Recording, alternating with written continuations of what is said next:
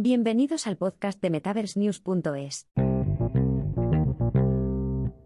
¿Cómo los Soulbound Tokens podrían cambiar la sociedad tal y como la conocemos Vitalik Buterin, más conocido por ser uno de los cofundadores de Ethereum, está trabajando en un nuevo y enorme proyecto Web3.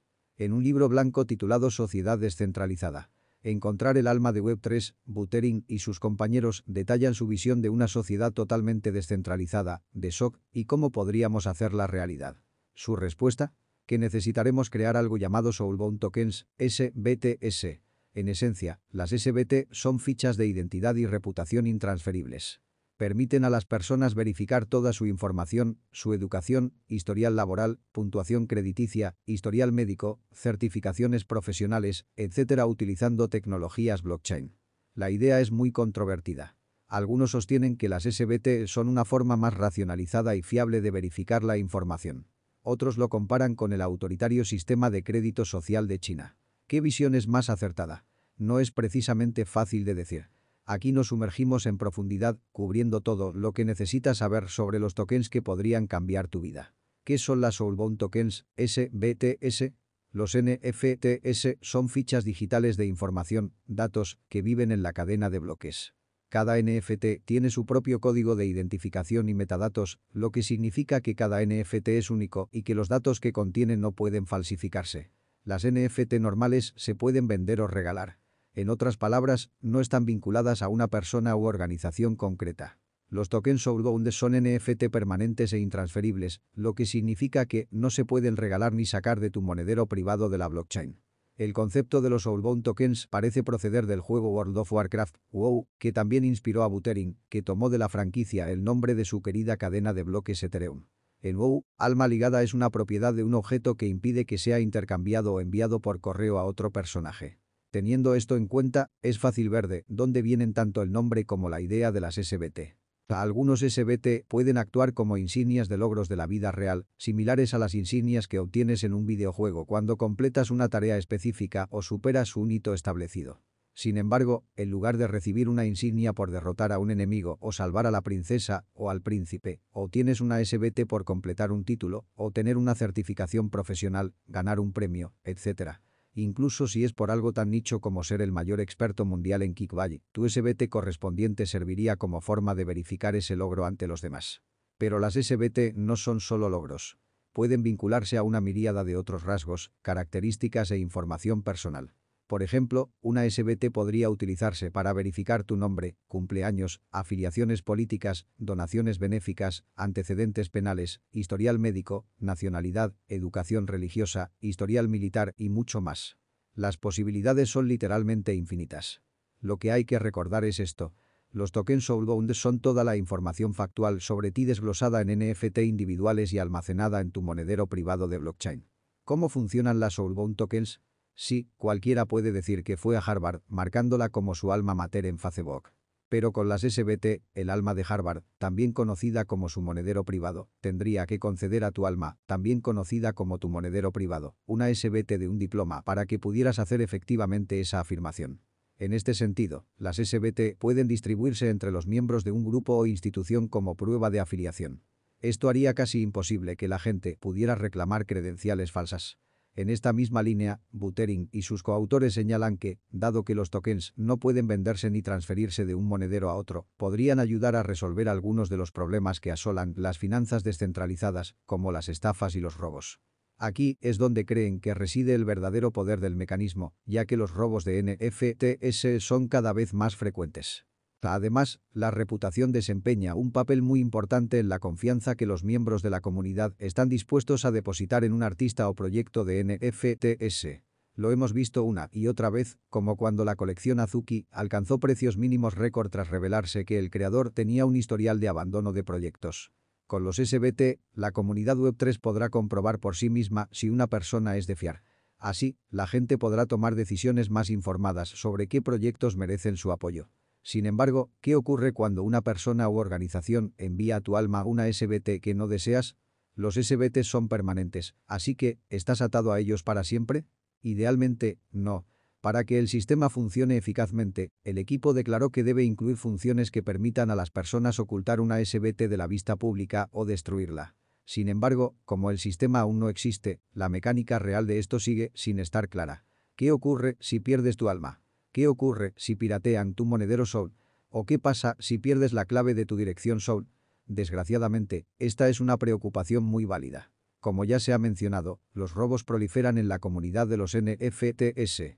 Así que, cuando se trata de SBT, es vital contar con las salvaguardias adecuadas o planes de contingencia para evitar que los malos actores lleven el robo de identidad a un nivel completamente nuevo. En respuesta a este problema, Buterin propuso la adopción en toda la comunidad de algo conocido como modelo de recuperación social.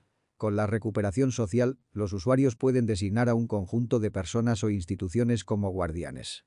Estos guardianes tienen la capacidad de acceder y cambiar las claves privadas del monedero de un usuario, en caso de que se vea comprometido. Con este modelo, los autores señalan que recuperar las claves privadas de un Soul requeriría el consentimiento de un miembro de una mayoría cualificada de un subconjunto aleatorio de las comunidades de Soul. Sin embargo, esto no resuelve exactamente los problemas. Por ejemplo, un individuo tendría dificultades para recuperar SBT robadas si las personas que nombró como tutores han fallecido o si las relaciones se han roto. ¿Qué pasaría si un grupo de tutores decidiera atacar a una persona con la que se han peleado? Los resultados podrían ser catastróficos.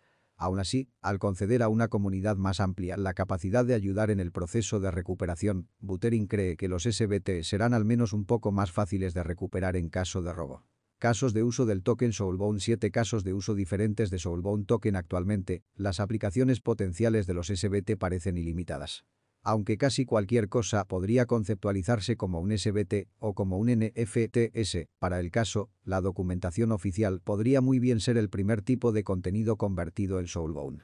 La educación de prueba podría surgir rápidamente como uno de los casos de uso más destacados para las SBT.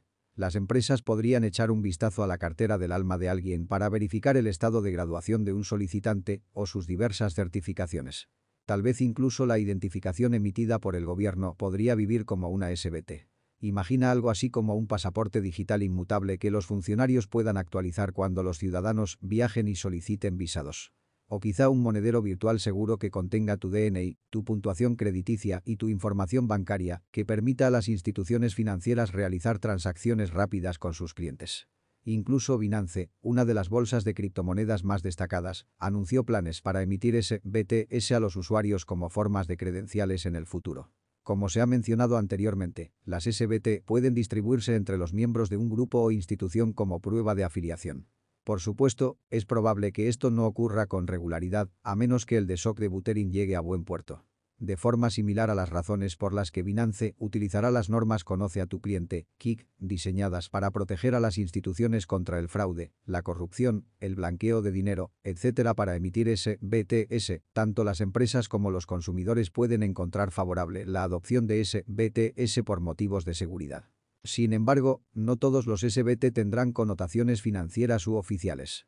Los SBT pueden contener el historial médico de un titular, información sobre sus afiliaciones exclusivas, un registro de sus premios, etc. Pero otros tokens pueden no ser tan beneficiosos para los titulares, ya que incluso los antecedentes penales y los impactadores de puntuación crediticia negativa podrían aplicarse fácilmente a la cartera del alma de alguien a través de canales oficiales. Sin duda, los casos de uso relacionados con la identidad pueden parecer un poco distópicos, pero en una época de falsificaciones profundas, distorsión de la realidad en las redes sociales y desconfianza política, la capacidad de verificar fácil y rápidamente la exactitud de la información está adquiriendo un valor incalculable. ¿Cuáles son los inconvenientes de las SBT? además de la capacidad de los SBT para representar nuestra información personal y dificultar que los estafadores se hagan pasar por nosotros, estos tokens tienen otras utilidades. Podrían utilizarse para la venta de entradas a eventos, lanzamientos aéreos exclusivos, también conocidos como Soul Drops, y otros beneficios dirigidos a los miembros de una comunidad específica. Además de representar nuestra información personal y dificultar que los estafadores se hagan pasar por nosotros, los tokens tienen otras utilidades podrían utilizarse para la venta de entradas a eventos, lanzamientos aéreos exclusivos, también conocidos como Soul Drops, y para otros beneficios dirigidos a los miembros de una comunidad específica. Por ejemplo, una organización podría enviar fácilmente entradas para una reunión a todos los antiguos alumnos que se graduaron durante un periodo determinado. Por supuesto, lo contrario también es cierto. Los SBT podrían ser utilizados por malos actores para identificar, apuntar y perjudicar a miembros de comunidades específicas. El potencial cuando se trata de órganos de gobierno es especialmente alarmante. Por ejemplo, a los titulares de una SBT específica se les podría denegar la entrada a instalaciones, negarles atención médica, denegarles permisos de viaje, revocarles el derecho de voto, etc. Los autores reconocen este potencial distópico en el documento, escribiendo que una base de datos de SBT podría proporcionar una forma de automatizar la identificación de grupos sociales desfavorecidos o incluso dirigirlos a ataques cibernéticos o físicos, aplicar políticas migratorias restrictivas o conceder préstamos abusivos. Esta es una de las razones por las que los autores señalan que los usuarios deben tener una forma de descartar u ocultar sus SBT en caso necesario. ¿Cuándo estarán disponibles los SBT? Aunque el coautor del documento, Eileen Weil, predijo originalmente que las SBT podrían estar disponibles a lo largo del 2023 en una entrevista con Jason Levin, ya han surgido varios proyectos incipientes que utilizan la tecnología. Por supuesto, esto es solo para usos tempranos, lo que significa que todavía queda un tiempo antes de que veamos el desok que Buterin describió en su artículo. ¿Llegar hasta ahí? Va a ser un esfuerzo de toda la comunidad.